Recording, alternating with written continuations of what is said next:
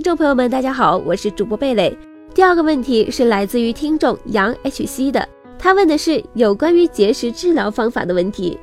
想听一听这些治疗法的比较。那么这一期我们请来了广州南方医科大学珠江医院的泌尿外科主任医师林虎林医生来进行解答。李医生，关于这个问题你怎么看呢？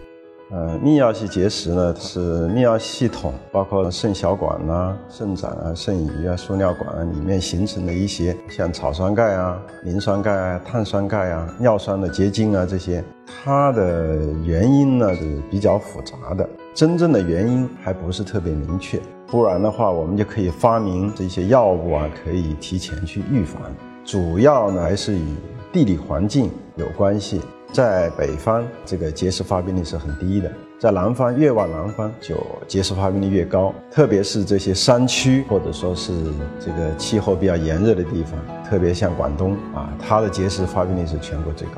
呃，泌尿系结石呢，治疗方法有很多，包括药物治疗啊、手术治疗，这是两大类。药物治疗呢，就是有一些特殊类的泌尿系结石是可以通过药物治疗来解决的，像尿酸结石，我们就可以通过吃别嘌醇啊、秋水仙碱呐等等一些药物来抑制这个尿酸的形成，可以吃碳酸氢钠来中和尿酸，还有我们可以喝大量的水，促进尿酸的排出。呃，目前来说，唯一能够通过药物治好的就是尿酸结石，其他的一些结石，呃，只要是这个结石比较大的。大于一公分的，要想通过药物治疗能排出来是比较困难的。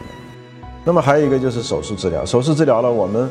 呃以前呢就是开放手术，开放手术呢由于创伤大，取的结石也不一定完全的令人满意，再一个结石又容易复发，像这个手术开放手术已经处于一个淘汰的边缘，我们全是微创治疗。第二一个呢就是比较革命性的一个技术叫体外周膜碎石，体外震膜碎石并非那么万能，它是有严格的适应症的。一般我们说，在肾盂结石小于两公分的、一点五公分的啊、一公分的这些肾盂结石或者输尿管上段结石，我们可以采用体外震膜碎石，大概一个月间隔一个月碎一次，最好不要超过三次。不然的话呢，它会导致这个肾脏的瘢痕的萎缩、肾性高血压，甚至于慢性肾功能不全啊。而且呢，它打碎以后，这些结石可能会导致梗阻、导致感染，反而加重病情。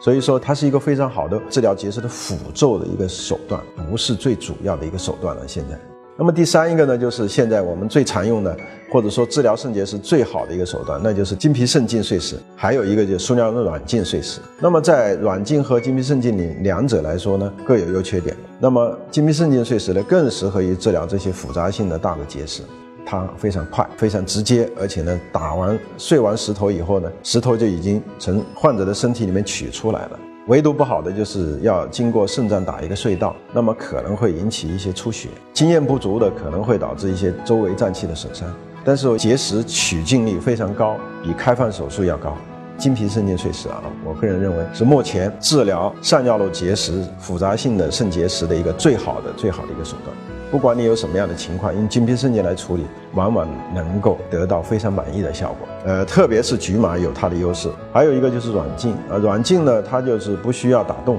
这个时候是最安全的。患者往往都喜欢选择软镜，但是软镜的这个手术时间长，前后的时间长，而且软镜呢，把石头打碎以后它排不出来，要自己排，有可能会残留很多的石头在里面。哎，所以说各有优缺点，还是根据每个医生他的擅长，包括他的患者的一些选择吧。